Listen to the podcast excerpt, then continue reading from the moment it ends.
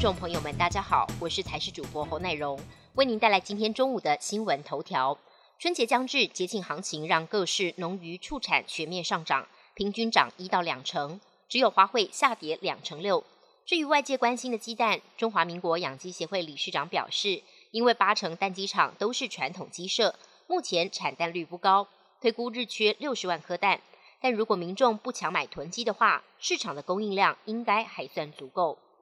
春节是民众家中家具太旧换新的高峰期，屏东市公所今年决定免费收运大型废弃物，只要民众向里长登记后放置在指定地点即可，使得近日大型废弃物暴增，甚至还有其他乡镇送到屏东市来清运，让清洁队员忙得不可开交，大喊吃不消。Google 空拍惊见高雄暗藏着神秘的巨大日晷。临近都会公园、位在桥头新市镇的高雄市公务局养护工程处冈山养护队办公室，圆柱形的建筑外观看似一座水塔，不过透过空拍才能看见，建筑的顶楼竟然暗藏着有直径约三十公尺的巨大日晷，日晷周遭画有白色的罗马数字，而在它的正中央则有一根避雷针，随着太阳的移动，阴影边缘会与不同的时间线对齐，显示出当时的时刻。有网友说他是在地人。这栋建筑物至少存在有二十年，小时候一直以为是大水塔。然而当初为什么有这样特别的设计，原因已经不可考。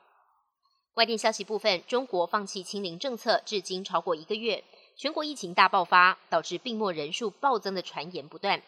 外媒比对了六个城市的卫星照之后，发现殡仪馆周边活动急剧增加，甚至传出只给往生者家属两分钟的时间告别。此外，医疗量能吃紧。超过十四个省市停止免费治疗，部分地区重症患者一天必须要支付台币九万元的医疗费。但中国却选择在疫情严峻之际大开国门，让马来西亚也对中国旅客加强入境检疫。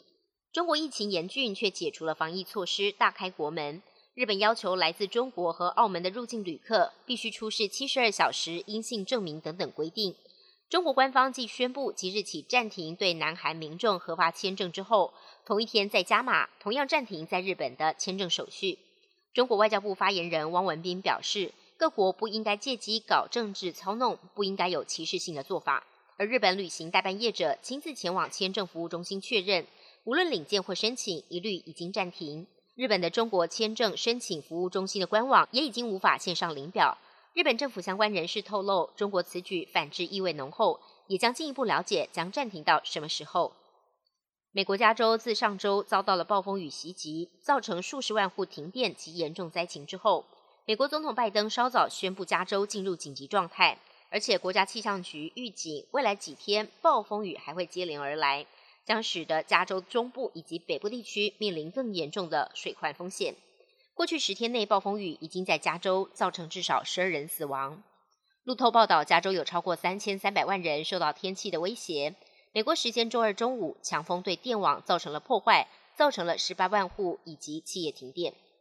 本节新闻由台视新闻制作，感谢您的收听。更多内容请锁定台视各界新闻与台视新闻 YouTube 频道。